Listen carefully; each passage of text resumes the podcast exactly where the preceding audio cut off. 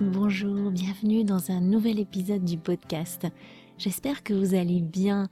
Je vous accueille aujourd'hui pour une micro-bulle de français avec un épisode au format post-it. Si vous voulez en savoir plus sur ce format, écoutez l'épisode 36. Je vous ai expliqué en quoi ça consiste. Cette semaine, j'ai vu passer une info hyper intéressante que je veux absolument partager avec vous. Est-ce que vous savez combien de fois il faut répéter ou rencontrer un nouvel élément pour créer une nouvelle synapse dans notre cerveau? Une synapse, c'est une zone de contact fonctionnelle entre deux neurones. C'est ce qui permet à deux neurones d'établir un lien opérationnel. Ce sont des circuits qu'on crée dans notre cerveau quand on apprend quelque chose de nouveau. Alors, est-ce que vous savez combien de fois il faut répéter quelque chose pour créer une synapse dans le cadre d'un apprentissage de type scolaire, donc comme on le fait habituellement dans l'enseignement traditionnel. Un enseignant qui nous donne une leçon, qui nous explique quelque chose, qui nous dit ce qu'on doit faire, nous fait faire des exercices, nous demande de mémoriser des éléments, de rendre des devoirs, de faire des contrôles, tout ça souvent en suivant des consignes strictes, sans bouger, sans parler avec nos camarades. Je suis sûre que vous ne vinerez jamais tellement c'est énorme. Il faut 400 répétitions. Vous imaginez 400 répétitions. C'est vraiment du bourrage de crâne. Alors déjà, ça fait déculpabiliser direct. Si on a ou qu'on a eu du mal à apprendre avec des méthodes traditionnelles, on voit bien que c'est pas du tout efficace. Et puis soyons honnêtes, on s'ennuie sec. C'est franchement chiant à en mourir pour l'immense majorité des gens, qu'on soit des mômes ou qu'on soit grand. Excusez la familiarité la plupart du temps, on aura décroché ou abandonné bien avant d'arriver aux 400 répétitions. Et c'est logique que ça soit pas efficace. Rappelez-vous, quand on s'ennuie, on produit des hormones qui vont bloquer l'apprentissage. Par contre, et c'est là que ça devient encore plus énorme, c'est que si on nous enseigne d'une façon ludique à travers le jeu, pas en utilisant le jeu juste comme un prétexte pour apprendre, non, quand on s'amuse vraiment et que l'apprentissage est une conséquence de ça finalement, eh bien il ne faut plus 400 répétitions, mais entre 10 et 20 seulement. Bref, ça devient un vrai jeu d'enfant.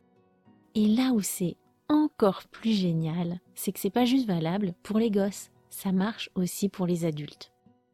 Le jeu, ça peut être des jeux au sens strict du terme, mais c'est beaucoup plus large que ça selon la chercheuse Karine Purvis. Ça englobe finalement toute action où on va s'amuser, prendre du plaisir, par exemple à travers l'art, la musique, la connexion avec d'autres personnes.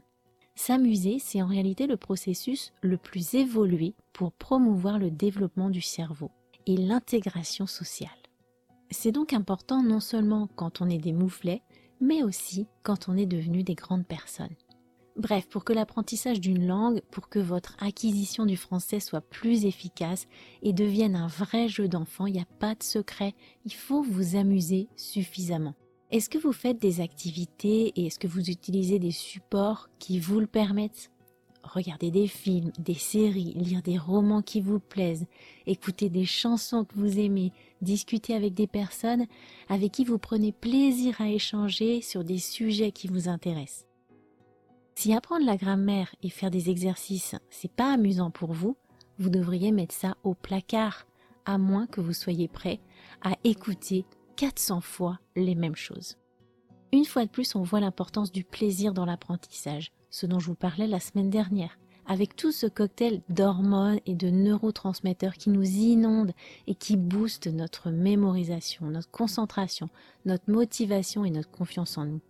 Ça prouve une fois de plus qu'on devrait jamais prendre les choses trop au sérieux en matière d'apprentissage parce que finalement c'est une vraie perte de temps. Alors qu'est-ce que vous allez faire pour que votre apprentissage du français devienne ou redevienne un jeu d'enfant pour le rendre plus fun, plus inspirant, plus créatif pour vraiment kiffer et prendre votre pied en perfectionnant votre français? Parce que le jeu en vaut vraiment la chandelle. J'attends vos réponses. Pour comprendre l'argot et les expressions que j'ai utilisées dans cet épisode, devenez membre de The French Instinct Plus. Je joindrai à la transcription quelques notes explicatives. Je vous souhaite une très belle semaine et je vous dis à la semaine prochaine si tout va bien. Prenez soin de vous.